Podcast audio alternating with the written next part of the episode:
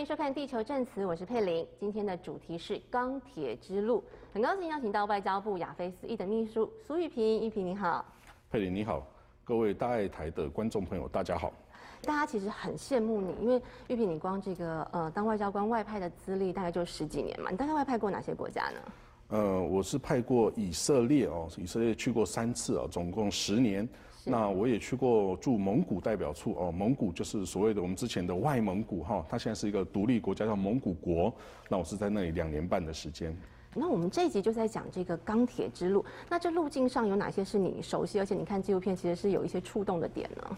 这个纪录片呢，其实蛮有意思的哈，它是这个讲从。这整个欧亚大陆上哦，这个游牧民族他们在这个文化跟这个科技啊，就是说他们炼铁技术上的传播路线哦，那这个跟我们之前哦，就是说我做的一些研究还蛮相蛮相似的哦，就是这些其实是我们历史书上是没有读到的一部分哦，在这个更古老之前的一个欧亚大陆的一个哦这个游牧民族的这个历史哦，那今天就会有机会来帮大家解释。因为大家以前常常会听到可能像丝路啦，或者是现在影片中。说这个铁路，它不是一个很明确，像什么中正路、中山路，可是它是一条很漫长这个呃文化底蕴的贸易跟物产的这个动线。能不能讲一下你对这个呃这样衔接的路径，不管是丝路还是铁路，你觉得它造成什么样东西方的交流呢？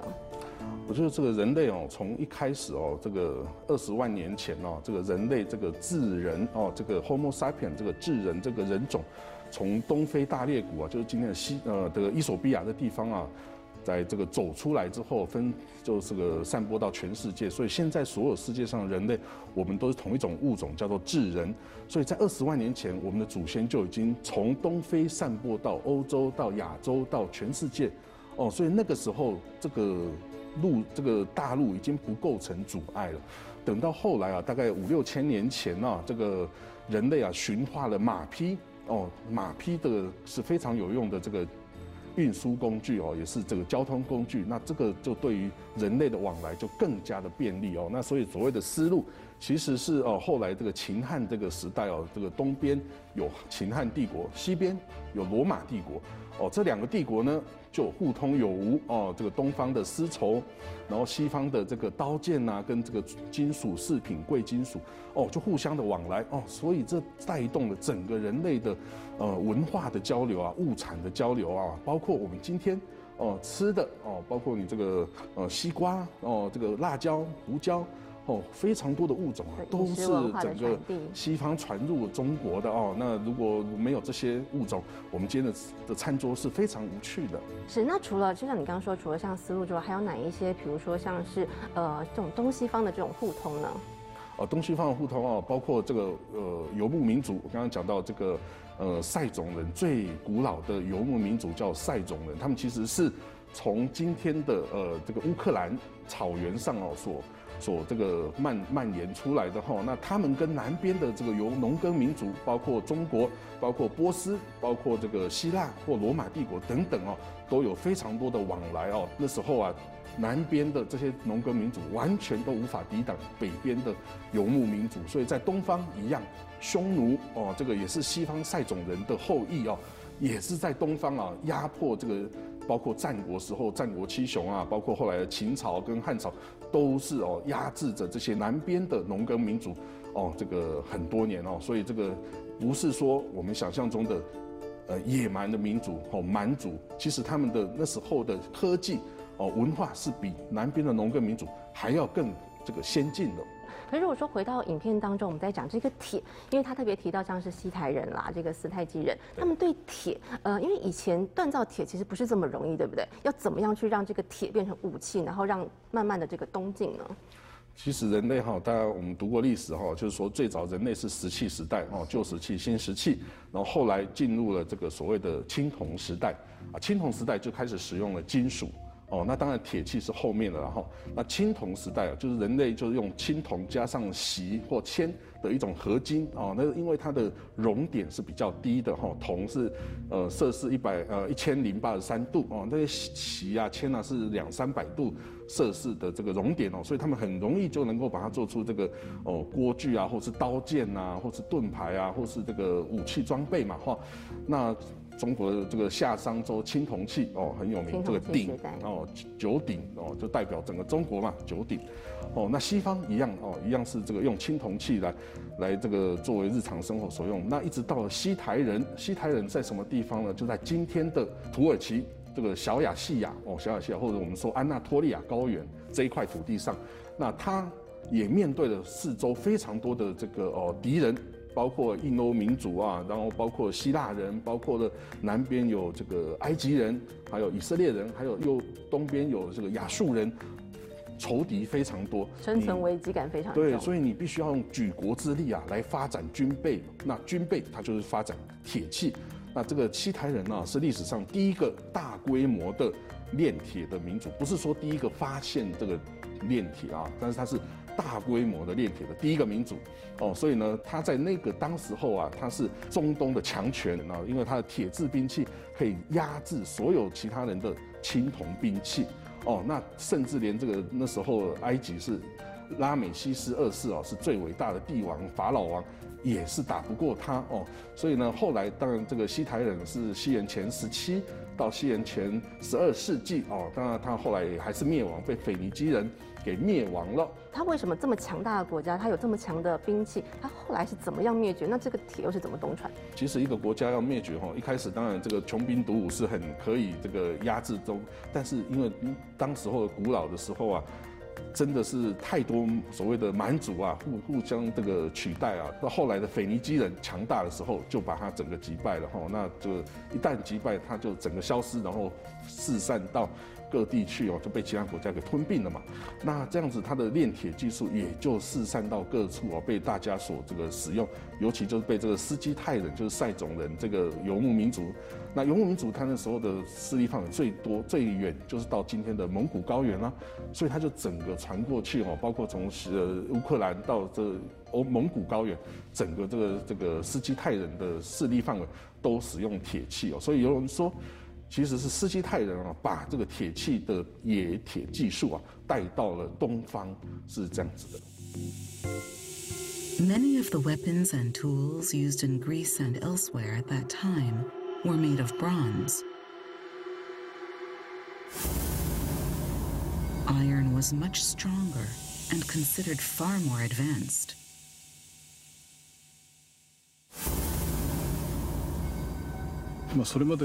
月田以前というのは当然青銅製だったわけですけれども、まあ、それよりもはるかに薄く強靭に作られている探検になります。Over 2,000 iron implements were excavated from this site alone. No other culture of that era is known to have used as many iron tools. えー、スキタイの人々は鉄を熟知鉄器化した社会を築き上げました鉄が浸透していたということがよくわかります这边我看过你写过一篇评论，就是突厥人身世大解密。那如果说我们回到影片当中，这个会用火炼铁、骁勇善战的这个斯基泰人跟突厥人，他的关联性呢？好，这个斯基泰人哦，就是说是一个。在西元前五千年到八千年的时候啊，是被人家认为是所有欧亚大陆北边哦，做这个呃这是这个游牧的生活的一个部族哈，他们通通的统称哦就是塞种人 （Sekas）。后来也有人给他斯基泰人呐，或者是西徐亚人等等不同的名称，但是指的都是这个民族。那这个民族啊，是在这个西方啊。希腊的历史上就有提到了一个一个民族，它是从北方来的，这个等于是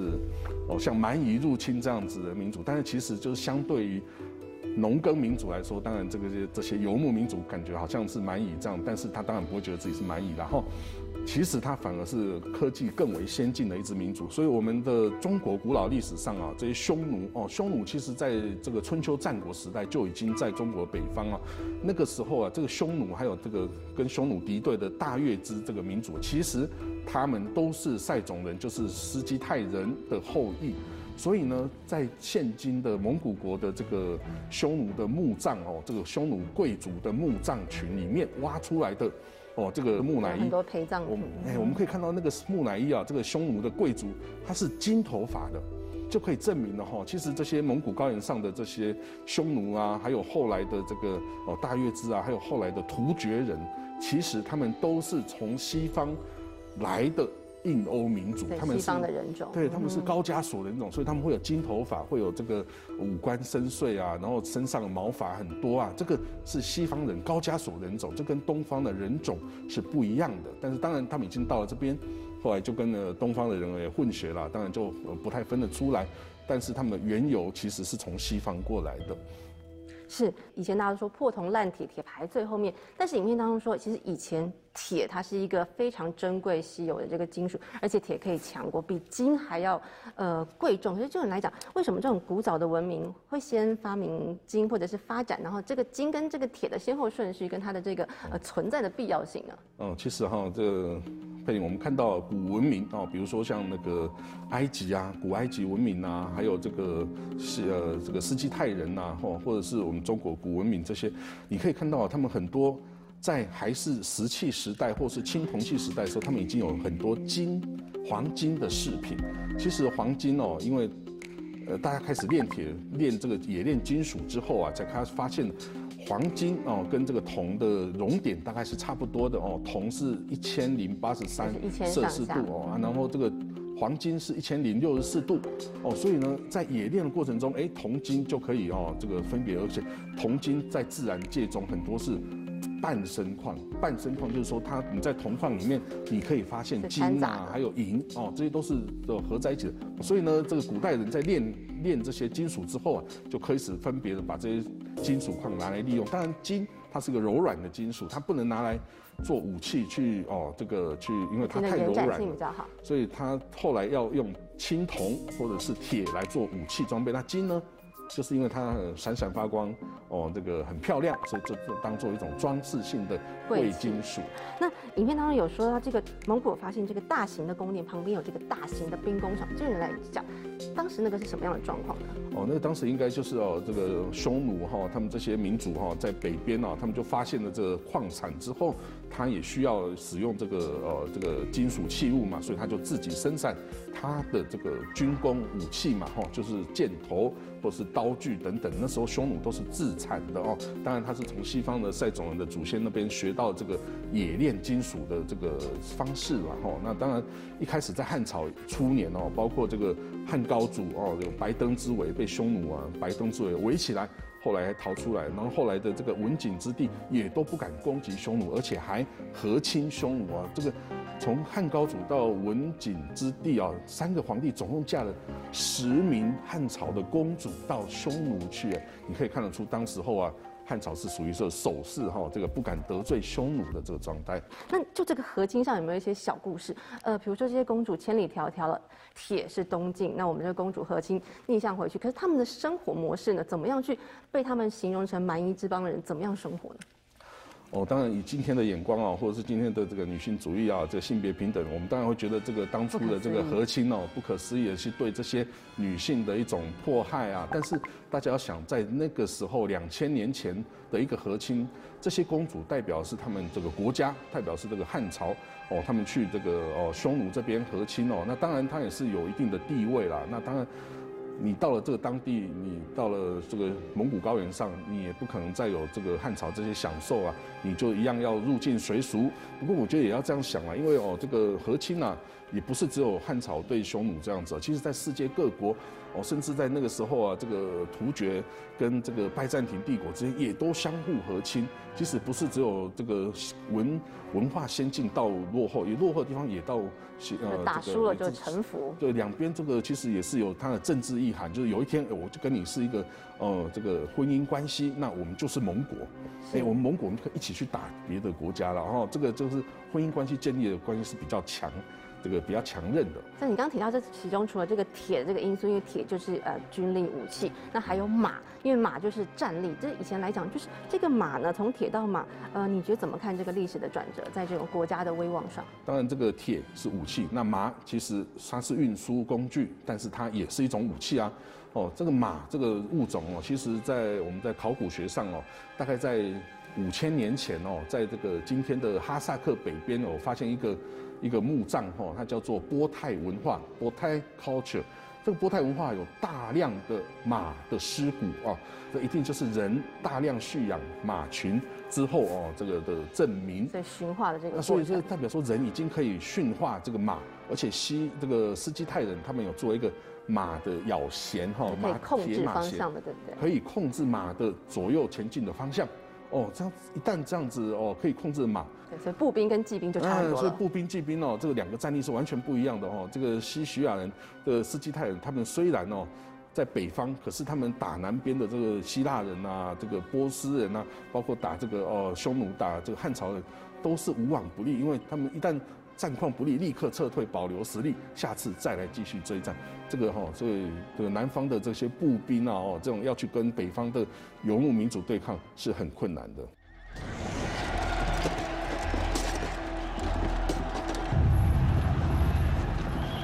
Han were led by Gaozu, the dynasty's first emperor. King Modu Shanu led the Shanu.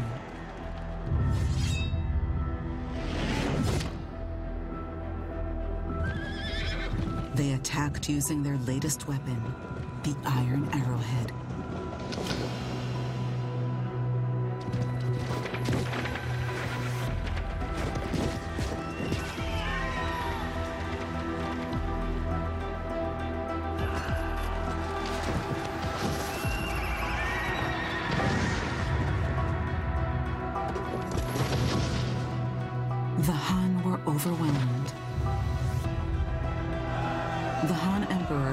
forced to send the Shanu huge sums in tribute every year, a humiliating turn of events. 玉萍，你现在介绍一下你这个身上的装扮。 哦，大家可以看到我现在戴的这个蒙古帽子哦，就是我从这个蒙古啊买 带回台湾的哦。那它是比较正式的帽子嘛，对，这是在什么比较像是节庆的？庆时候在戴的哈。你如果看到他们这个纳达慕的时候哈，纳达慕大概每年七月中旬的时候啊，他们有纳达慕，就是哦摔跤、射箭跟骑马哦马这个这个，所以这三种运动哦，就是蒙古人传统上都要来这个庆祝的这个活动这样子。所以男生跟女生的帽子有什么差异吗？呃其实女生的不太一样，女生哦，她这个这个顶哦会更高，大概两三倍这么高，而且上面有很多装饰，珠珠啊、链子啊等等哈、哦，这个宝石啊，较花俏一点的，对。更花俏、更漂亮。哎，是讲到这个骑马，你在蒙古有骑过马吗？呃，有的哦。这个马哦，这个我必须要说，蒙古的马哦，跟其他地方的马种不太一样哦。小，哎，蒙古马是比较矮小，成年的蒙蒙古马，它大概是一百三十公分这么高。那国小小朋友的高度。对啊，大概就到我肚子啊。然后呢，那个阿拉伯马哦比较高，它大概一百六十公分。然后呢，有这个俄罗斯哦那边有一个顿河马哦，就是他们平常的哥萨克骑兵的顿河马是更高，它一百七十公分、一百八十公分那么高哦。所以相对于这些西方的马种来说，蒙古马简直就是小朋友哎，真的就是矮矮小的这种矮种马，对他们来说是矮种马。可是呢，蒙古马就是说你是在蒙古高原上哦出这个立出生啊，然后这个它就很适应这个非常艰困的环境哦，冬天非常的冷，然后呢，它也没有什么东西可以吃，它就是吃杂草或者是这个灌木哦，所以呢，你不用去喂这个蒙古马什么特别的饲料啊，还是给它特别的待遇，不需要。但是如果你这些阿拉伯马或是顿河马，你就必须要给它精饲料，要给它吃谷物、吃豆类啊，还要这个，就是你要很好的去照顾它，它才能发挥力力这个力道。但是蒙古马就是就是随便养随便大哦，然后呢，它可以背着五百公斤的东西哦，可以一天走五十公里到一百公，里这么远。驼兽。对，所以当驼兽也可以，当战马也可以。当初的蒙古帝国啊，就是靠这个哦，其实也不止蒙古帝国，突厥帝国或者任何匈奴啊，都是使用这种蒙古马来征服了这个非常大的一片这个疆域哦，所以蒙古马贡献非常大。是，那因为你刚刚其实前面提到说和亲让大家很难想象是，比如说我们这些呃汉朝的公主，然后她其实要服侍两代。但是另外一个，我觉得在命名上也觉得蛮特别，就是呃像铁木真，他这个名字的由来好像是呃他父亲取名是因为敌人的名字，那他这个铁木真好像也是跟铁有关系。你觉得他是在呃点出一个什么样他们对铁的重视，跟他们这个命名的哦，其实哈、游牧民族哦，他们跟这个东方人跟我们的汉人呢是不一样的。他们其实是没有姓，他们就是使用名字哦。这到今天的蒙古人都是这样哦，就是说我就是叫田木俊哦，田木俊就是我的名字，但是我的姓是什么？就是爸爸的名字。比如说田木真的爸爸叫野树该哦，那我田木真应该是田木俊野树该哦，是这样子哦。他们没有自己的这个所谓的 family name 哦，这个姓氏哦，一直都都是这样子。所以对他们来说，他们会哦，就是田木真的名字就是从他出生的时候。他的父亲刚好击败一个这个灭尔乞部的一个一个首小首领哦，叫做田木俊，这是敌人的他就把敌人的呃这个名称就拿来给自己出生的小小小儿子的来使用，哎，就是记住哎，我这个出生的时候我就打败这个敌人，所以还蛮特别。那想请教玉萍，就是说呃，你看了这么多可能。跟这个钢铁之路有关的这些历史，还有你自己本身在这个当中当外交官的一些心境，你怎么来看？像这个纪录片，他希望带出一个什么样的氛围？比如说，你钢铁，然后让大家强盛，但是问题是这种穷兵黩武，跟后来，呃，你就算再强盛，你之后可能还是会一下就被灭国，这中间的这种历史情节呢？哦，当然，这个我觉得科技哈是一个因素，但是也不是所有的因素啦。但科技。哦，你要必须要结合实际哈，这个你想说，当你可以看到整个人类的历史哦，中古今中外啊，这么多的国家，诶，有的可以非常漫长的，比如说这个罗马帝国或拜占庭帝国哦，都有上千年的这样的历史啊。那中国每个朝代诶，大概两三百年最多啊，它就会灭亡。当然你可以去分析啦，就中国呢为什么会灭亡呢？就是因为每个地方地土分配不均，平民无立身之地，那就起来革命了嘛。那革命之后换了一批新的贵族上来，哎，这又开始这个整个过程哦，就是一直轮回。那可是西方啊，比如说罗马帝国就不会这样子，为什么？因为罗马帝国它不是家天下，罗马帝国它是哦有德者居之哦，就是你是一个强大的将军或强大的这个谁，大家推举你来当皇帝，而不是说哦皇帝的儿子就一定是下一任皇帝，不是这样子的哈。那包括后来拜占庭，包括神圣罗马帝国。都是这样，就有德者居之哦，这样子就不会有人一定要起来造反，他可以等这个皇帝死了，他就可以来来取取而代之，这当然也是一种减缓这个国家哦灭亡，但是一直到现在是世界上是没有不灭之国了。然后我们看到之前非常强大的罗马帝国，呃，看到的唐宋元明清哦，每一个朝代都灭亡了啊，但是呢，就是从这些朝代灭亡，我们可以去截取一些资讯。截取一些教训哦，怎么样呢？能够让这个人民生活哦可以好一点，可以不要说哦这个随时要起来革命啊，推翻你啊，或者是你在国与国之间的竞争要怎么样的能够加强自己的实力哦？这个科技就是第一个竞争力哦，那你比别国多一代的科技，你就能够压制别国。那在这种丛林世界，至少我们现在的国际社会还是一个丛林世界嘛哈？那你说有联合国？但是联合国不代表一切啊！你看我们台湾就没有受联合国的什么保护啊？哦，所以呢，还是要靠自己的实力哦，来这个为国家的长治久安呢，才能这个来得到一定的保障。没错，以前大家都会想说，哎，其实我们是不是有更多的自然矿产，比如说像铁矿啊、金矿，才可以长治久安？其实就像你说，其实应该是有德者居之，而且呢，其实我们靠着科技，然后让自己的竞争力能够更加的提升，对不对？今天非常谢谢玉萍，谢谢谢谢佩林，我是佩林，也请大家持续锁定。地球证词。